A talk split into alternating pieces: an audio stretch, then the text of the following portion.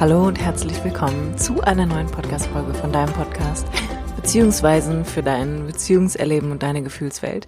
Mit mir, Kim Sternemann. Ich bin seit acht Jahren Coach und im Bereich Beziehungserleben und Gefühle unterwegs für dich und möchte dir heute in der heutigen Podcast-Folge die Thematik einmal ein bisschen näher bringen, warum du deine Gefühle unterdrückst. Ich fange mal so an, dass Gefühle unterdrücken tatsächlich was ist, was irgendwie fast schon der Normalität angehört. Und in der heutigen Folge gehen wir einmal darauf ein, oder ich für dich, warum ist es so? Warum müssen wir eigentlich bestimmte Gefühle unterdrücken? Welchen Zweck erfüllt es für uns? Und welche Auswirkungen und Konsequenzen hat es eigentlich, mit denen wir tagtäglich zu kämpfen haben? Und ich freue mich wie immer, wenn dir die heutige Podcast-Folge natürlich gefällt und du mir eine Bewertung hier bei iTunes lässt oder aber auch meinen YouTube-Kanal abonnierst oder mir vielleicht einfach ein Feedback bei Instagram hinterlässt. Jetzt aber erst einmal zu der heutigen Podcast-Folge. Warum unterdrückst du deine Gefühle? Wir können an vielen verschiedenen Punkten ansetzen, aber ich mag mal da ansetzen, dir ein bisschen mit an die Hand zu geben, was es eigentlich generell mit dieser Thematik Gefühle auf sich hat. Denn nach wie vor ist es so, dass wir tatsächlich kulturellen und auch gesellschaftlichen Normen unterliegen, die da heißen, dass beispielsweise ein Männerbild so geprägt ist, dass Männer stark und gefühllos sind, dass Männer nicht schwach sein dürfen, dass Männer nicht traurig sind und dass irgendwie die Emotionalität und die Sensibilität vor allem auch eher Frauen zugeschrieben wird. Und das ist natürlich erst einmal totaler Quatsch, denn ganz gleich, ob Mann oder Frau, bist du ein Mensch. Und ein Mensch kann fühlen, bevor er denken kann. Das heißt, du kommst auf diese Welt, unabhängig von deinem Geschlecht, wirst du geboren als Mensch und Du warst vorher in neun Monaten Schwangerschaft schon verbunden mit deiner Mutter über ihre Gefühlswelt, weil du angeschlossen bist an ihr Hormonsystem. Und dann wirst du geboren und die Art und Weise, wie du in Kontakt trittst mit deiner Mutter oder auch mit deinem Vater oder mit deinen Bezugspersonen, ist, indem du dich bemerkbar machst über Gefühle, über Geräusche, über Töne, darüber, dass du versuchst, deine Bedürfnisse zu kommunizieren in Form von Gefühlsausdrücken. Und auch der Protest, den du dann ganz laut Hals vielleicht nach draußen bringst, wenn du bemerkst, deine Bedürfnisse werden hier nicht erfüllt oder du kommst zu kurz oder du wirst nicht gehört, machst du über Gefühle. Und erst später, so im Alter zwischen ungefähr vier und sieben, könnte man sagen, beginnt deine kognitive Ebene sich überhaupt wirklich auszubringen. Also, dass du Dinge für dich so ganz langsam beginnst einordnen zu können. Kinder haben bis drei überhaupt keinen Kontext, haben kein wirkliches Ich-Gefühl, was der Grund ist, warum sie auch immer in der dritten Person über sich selbst reden, wenn sie kommen. Oder wenn sie auf sich aufmerksam machen möchten. Und demnach ist das erstmal ein Fakt, dem man sich bewusst sein sollte. Du kannst fühlen, bevor du denken kannst, und du musst auch fühlen nicht lernen, sondern es gibt Gründe, warum wir keinen Zugang zu unserer emotionalen Ebene haben oder warum wir nur bestimmte Gefühle ganz gut finden und die zum Ausdruck bringen, warum wir einige als positiv bewerten und andere als negativ. Und hier ist einfach erst einmal, oder mir ist es auch wichtig, dass du verstehst, dass wir generell in einer Gesellschaft leben, in der das Fühlen in Extremen stattfindet. Also entweder ist es so gar nicht en vogue, irgendwie seine Gefühle preiszugeben, oder es gibt auf einmal so eine riesengroße Gegenbewegung und alle wollen irgendwie nur noch über Gefühle reden und Gefühle teilen. Und es ist beides ein Extrem nach wie vor. Denn die Wahrheit, die dazwischen liegt und auch die Realität ist, jeder Mensch kann fühlen. Niemand muss es neu lernen. Aber es gibt bestimmte Erfahrungen, und hier kommt einfach Trauma wieder ins Spiel, die dazu führen, dass wir abgeschnitten sind von unseren Emotionen. Dass wir tatsächlich diesen kulturellen und gesellschaftlichen Normen entsprechen möchten, auch aufgrund von Traumata, weil wir denken, wenn wir individuell sind oder wenn wir uns nur auf uns verlassen und unsere eigenen Gefühle und nicht mit dem Strom schwimmen, dass das zu viel Ablehnung und Hass oder vielleicht auch zu verlassen werden führt. Von daher hier eigentlich auch nochmal ganz wichtig für dich der erste Punkt, warum Gefühle unterdrückt werden, ist, weil es viele Ideen gibt davon, wie man mit Gefühlen umzugehen hat oder wie man zu sein hat im Kontakt mit seinen eigenen Gefühlen. Und der zweite wichtige Punkt ist, den habe ich schon angesprochen, ist, seine Gefühle unterdrückt kein Mensch einfach so. Niemand wacht morgens auf und denkt sich, hey, heute ist ein guter Tag, um auf seine Gefühle zu scheißen. Nein, sondern generell sind deine eigenen Gefühle erst einmal so ein bisschen wie das Thermometer für dein inneres Wetter. Und der Hauptgrund, warum du deine Gefühle unterdrückst oder warum du bestimmte Gefühle nicht fühlen möchtest, sind vergangene traumatische Erfahrungen.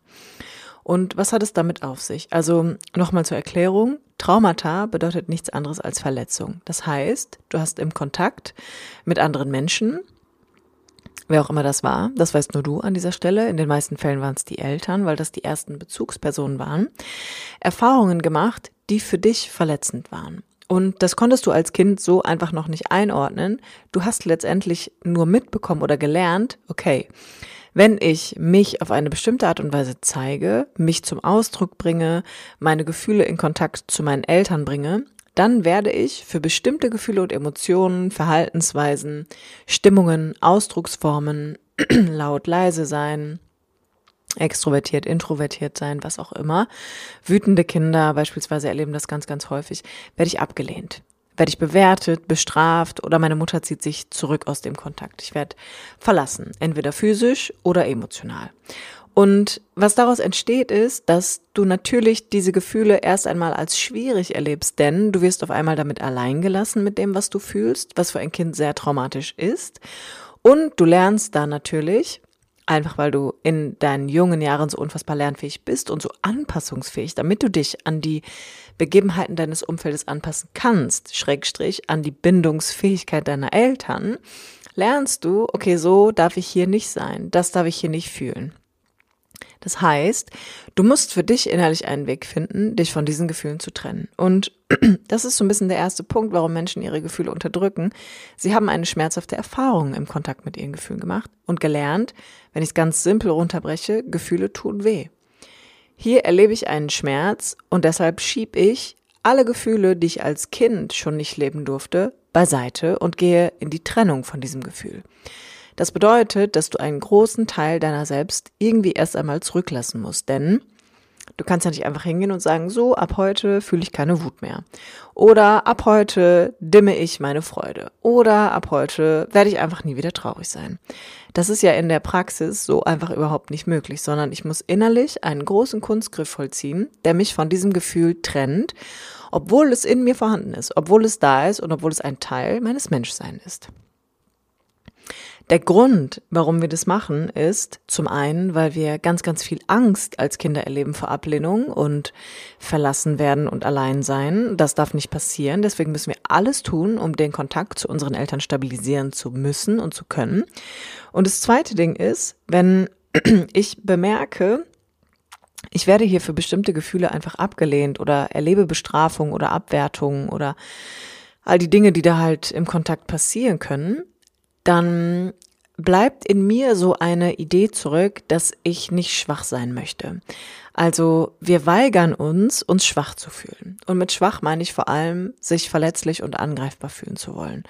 Und es ist erstmal normal, dass viele Menschen das so erlebt haben, dass sie als Kinder natürlich in der unterlegeren Position waren zu ihren Eltern. Das heißt, es gab wahrscheinlich häufig ein wiederaufkommendes Gefühl von Hilflosigkeit und Ohnmacht. Und natürlich will sich niemand ohnmächtig fühlen und niemand will sich unterlegen fühlen. Das ist aber was passiert, wenn ich Kind bin und mit Erwachsenen zu tun habe, die eigene Grenzen haben, die eigene Kapazitätsgrenzen erleben. Und dieses nicht schwach fühlen wollen im Umgang mit seinen eigenen Gefühlen ist etwas, was niemand wirklich will. Niemand will in Kontakt kommen mit einer eigenen Minderwertigkeit, mit einem eigenen Verletztsein. Und das ist ein weiterer Grund, warum du dann diese Gefühle versuchst, mit aller Kraft in dir zu unterdrücken und dich davon fernzuhalten und sie natürlich auch nicht sichtbar werden zu lassen im Kontakt. Weil es die Befürchtung gibt, entweder werde ich abgelehnt oder ich fühle mich schwach dadurch, dass ich mich so fühle.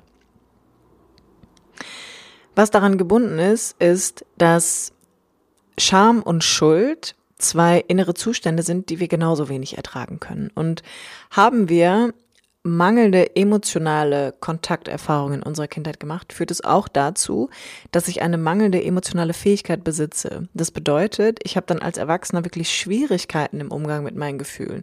Sie auszudrücken, sie über wahrzunehmen, sie zu spüren oder sie zu Ende zu fühlen. Und ich habe natürlich dann einfach nie gelernt, wie das auf eine gesunde Art und Weise möglich wäre, wenn meine Eltern sich emotional von mir abgewendet haben. Also wenn ich für bestimmte Gefühle vernachlässigt wurde, abgelehnt wurde, bewertet wurde oder bestraft wurde. Und damit einhergehend ist natürlich, dass ich innerlich diesen Kunstgriff vollziehe. Ich muss mich von diesem Gefühl innerlich trennen und spalten. Ich muss es fernhalten vor mir und vor anderen. Auf gar keinen Fall will ich mich jemals schwach fühlen oder minderwertig, will dieses Gefühl nicht mehr aufkommen lassen. Und als Mechanismus, um das zu deckeln, entsteht Scham und Schuld. Und Scham ist immer das Gefühl, was zeigt, wir sind hier ganz nah an der Verletzlichkeit dran. Und das wird gedeckelt ganz, ganz viel mit Schuld, dass dann so Ideen entstehen wie, ich müsste es doch besser können, ich müsste es besser wissen. Ich komme dann in so eine Selbstabwertungsspirale, dass ich denke, warum können andere mit ihren Gefühlen vielleicht besser umgehen? Ich will nicht schwach sein, ich muss mich nur mehr anstrengen, ich muss mich mehr zusammenreißen. Und Scham und Schuld sind so ein bisschen die Wächter, die dafür sorgen, dass du schön weiterhin in diesem Komprimierungsmodus bleibst. Also, dass du weiter dafür sorgst, dass all die Gefühle, die du jetzt mit aller Kraft ja irgendwie dein ganzes Leben schon vor dir selbst ferngehalten hast und auch vor anderen, dass die auf gar keinen Fall an die Oberfläche kommen. Aber nochmal, das Problem ist nicht, dass du Gefühle hast oder dass du welche fühlst, sondern die Schwierigkeit an der Stelle ist, dass du eine mangelnde emotionale Fähigkeit entwickeln konntest, die da heißt, dass du einen gesunden Umgang mit deinen Gefühlen gelernt hast. Und das ist natürlich nicht adäquat und angemessen für einen Erwachsenen, denn als Erwachsener können wir ganz klar sagen, es gibt kein Gefühl, was uns aus den Schuhen haut. Es gibt nichts, was wir nicht fühlen können. Es gibt nichts, was so bedrohlich für uns ist, dass wir uns davon innerlich trennen müssten. Aber es ist die Prägung deiner Kindheit, die quasi immer noch aus dir herausspricht und dazu führt, dass du immer noch denkst, ich muss Gefühle auf eine bestimmte Art und Weise hier verstecken, unterdrücken und von mir fernhalten. Und an vierter Stelle steht, dass die meisten Menschen in sich eine tiefe Grundabsicht tragen, nicht böse sein zu wollen. Und mit diesem nicht böse sein meine ich, dass jeder Mensch auf eine individuelle Art und Weise gelernt hat, dass es Gefühle gibt, die okay sind, die willkommen sind, wofür wir geliebt werden, wofür wir Anerkennung erleben und Kontakt. Und dass es Gefühle gibt, die so, die sind so verpönt. Ne? Da zeigen so andere mit dem Finger auf einen, da wird man für bestraft. Und ich mag dich an der Stelle mal einladen zu gucken, was ist denn deine Idee, wenn du ganz auftauchen würdest mit allen Gefühlen, die du versuchst, erfolgreich, schrägstrich, erfolglos irgendwie zu unterdrücken? Und was teilst du eigentlich in negativ und positiv ein? Und damit einhergehend ist häufig auch die Thematik, dass es ein ganz großes Kontrollbedürfnis gibt, nämlich seine eigenen Gefühle sehr, sehr stark kontrollieren zu wollen, damit bestimmte Befürchtungen einfach nicht eintreten, damit bestimmte Erfahrungen sich nicht wiederholen, die du in der Kindheit erlebt hast, von denen du glaubst, genau das gleiche würde dir heute passieren, wenn du mit deinen Gefühlen einfach da sein dürftest.